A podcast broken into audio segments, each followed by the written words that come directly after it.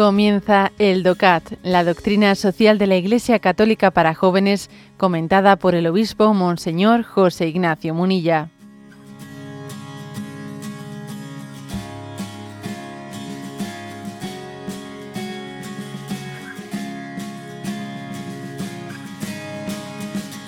Nos toca el punto 33 del rincón del DOCAT y dice, ¿no sobrepasa la Iglesia sus competencias pronunciándose sobre cuestiones sociales?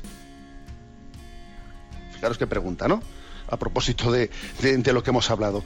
¿No sobrepasa la Iglesia sus competencias pronunciándose sobre cuestiones sociales? Y responde, la Iglesia no invade competencias ajenas con sus pronunciamientos sobre cuestiones sociales. Ni el ser humano es en sí pertenencia de ningún Estado, ni tampoco lo es la familia, que es la célula vital de la sociedad.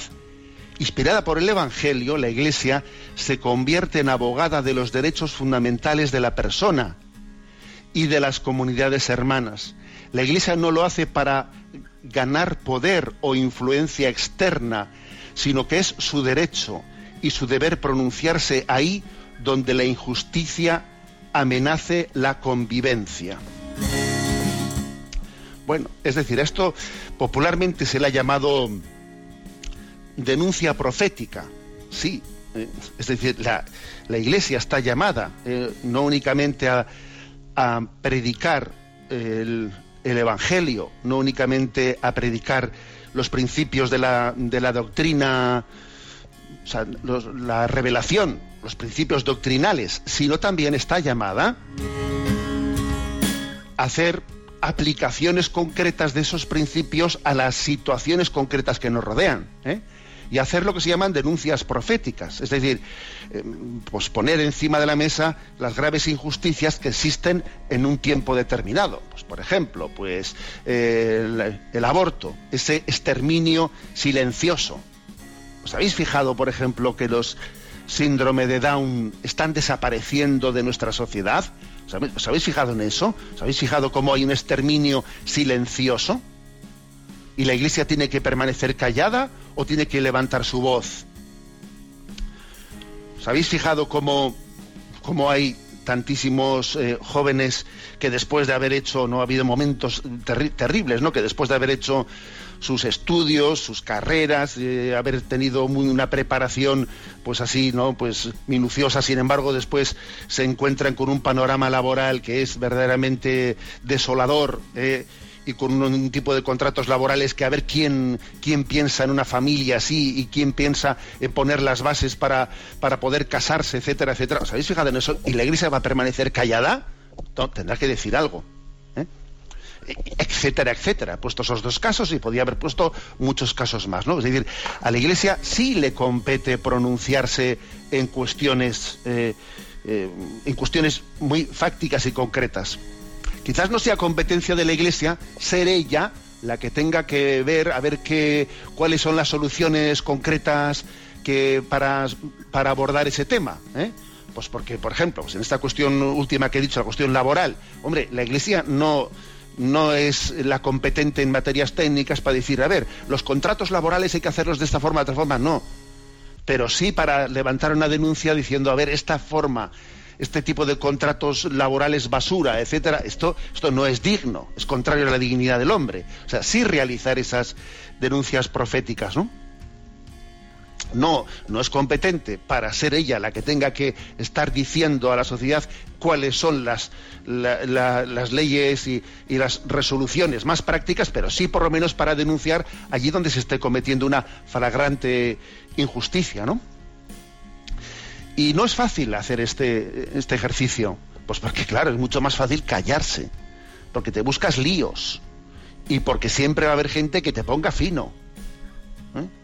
Pero es que si, si nosotros callamos, podemos ser ante Dios, ¿no? Pues acusados, como dice, como dice el profeta Isaías, ¿no? Perros mudos, o Jeremías, ¿eh? Perros mudos, es decir, Dios te ha puesto como vigía, como un centinela para avisar, para advertir de los peligros, ¿no? Tú no tienes derecho a callarte, Dios te dio una palabra para, para denunciar allí donde existen pues, pues, pues eh, esa, esas violaciones de los derechos y de y esas violaciones especialmente de los más de la vida y de los derechos de los más débiles. Hay aquí una cita que nos propone el DOCAT eh, que es muy curiosa. Es de un tal Martín Niemöller, que fue un teólogo protestante alemán y que fue miembro de la resistencia contra el nacionalsocialismo, contra el régimen nazi. Y claro, como en aquel momento también era muy complicado hablar, porque claro, si hablas contra esto te cae la de... ¿eh? Pues como pasa hoy en día, por ejemplo, con el tema de la ideología de género, que hablar contra la ideología de género, etcétera, pues claro, es ponerte en el, en el punto de mira que te va a caer, ¿eh? cállate, cállate y no te... Eh, claro, existe el riesgo de callar ¿eh? de callar para, pues para evitarte problemas. Bueno, pues él, que también tuvo esa tentación de, de callarte y veía que muchos se callaban ante esa violación de esa violación de los, de los derechos humanos en el régimen nacional socialista de Hitler, dijo lo siguiente. Cuando se llevaron a los comunistas, me callé, pues yo no era comunista. Cuando se llevaron a los socialdemócratas, me callé, pues yo no era socialdemócrata. Cuando se llevaron a los sindicalistas, me callé, pues yo no era sindicalista. Y cuando me llevaron a mí, pues ya no había nadie que pudiera protestar. Está buena la reflexión, ¿eh? Está buena, porque esto pasa, pasa en nuestros días y pasa de muchas maneras. ¿eh? Pues por ejemplo, ¿eh? pues por poner ejemplos concretitos, ahora está en juego en Cataluña el tema el tema de, los conciertos educativos. Y entonces ahí, ahí ha habido noticias de que hay una especie de negociación eh, y la CUP exige, exige a los otros partidos para formar gobierno pues que por lo menos se le quite el concierto educativo a los colegios que tienen educación diferenciada a los que educan eh, pues separadamente a los chicos y a las chicas. Y, claro, algunos dicen, bueno, bueno, pero como a, nosotros todavía, como no nos quitan el concierto, cállate, no, no te quejes tú, no levantes la voz, porque en fin, que de momento únicamente se lo quitan a esos otros, a nosotros de momento nos lo mantienen. No seas ingenuo, si le quitan el concierto a esos, también te lo van a quitar a ti. ¿Eh?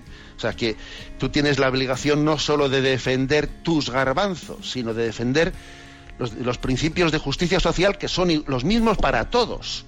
Un padre tiene derecho a educar a sus hijos como él, según solía entender, pues, pues, pues le dicta. Con lo cual tú defiendes el derecho de todos a educar a sus hijos. ¿eh? Otro ejemplo, recuerdo que no hace mucho, pues en, en Rusia se tomó ¿eh? la determinación así ni corto ni perezoso de de declarar ilegal a los testigos de Jehová, y confiscar todos sus bienes, etcétera, ¿no? Y la jerarquía católica de Rusia, pues a los obispos católicos, protestaron, protestaron por eso, diciendo, oiga, ¿eh? una cosa es que nosotros también tengamos muchísimas críticas hacia los testigos de Jehová, incluso que pensemos que son, son un grupo sectario, ¿no? Pero claro, de ahí Mm, a, meterlos en la cárcel y confiscar sus bienes, eso es un principio gravísimo, es, un, o sea, es algo, un precedente peligrosísimo, ¿no? Y la Iglesia Católica levantó su voz. Y entonces hubo muchas personas pues, que no entendieron eh, que la Iglesia Católica dijese eso. A ver, que es que estamos defendiendo un derecho básico, que hoy es por el otro. Si, si no existe un principio de libertad religiosa, eh, es que, claro, mm, es muy difícil poner luego la frontera de dónde se respira, se respira, ¿no? Se respeta esa libertad religiosa. Bueno, a esto se refiere, ¿no? Pongo estos casos, pero a esto se refiere sobre lo de las sobre las denuncias, sobre los pronunciamientos en cuestiones sociales que tiene que realizar la Iglesia, que son delicados, que, mm, que, sería mucho más, más sencillo no meterse en líos, no meterse en líos, pero que estaríamos pecando si, si nos si nos callásemos por no arriesgarnos, dejando, a, la, dejando la intemperie, la intemperie a quienes ven sus derechos pues, pues, eh, conculcados, eh, conculcados o en un gravísimo peligro. Por eso la Iglesia también tiene que pronunciarse sobre cuestiones sociales. ¿eh? Hasta aquí este punto 33 del DOCAT.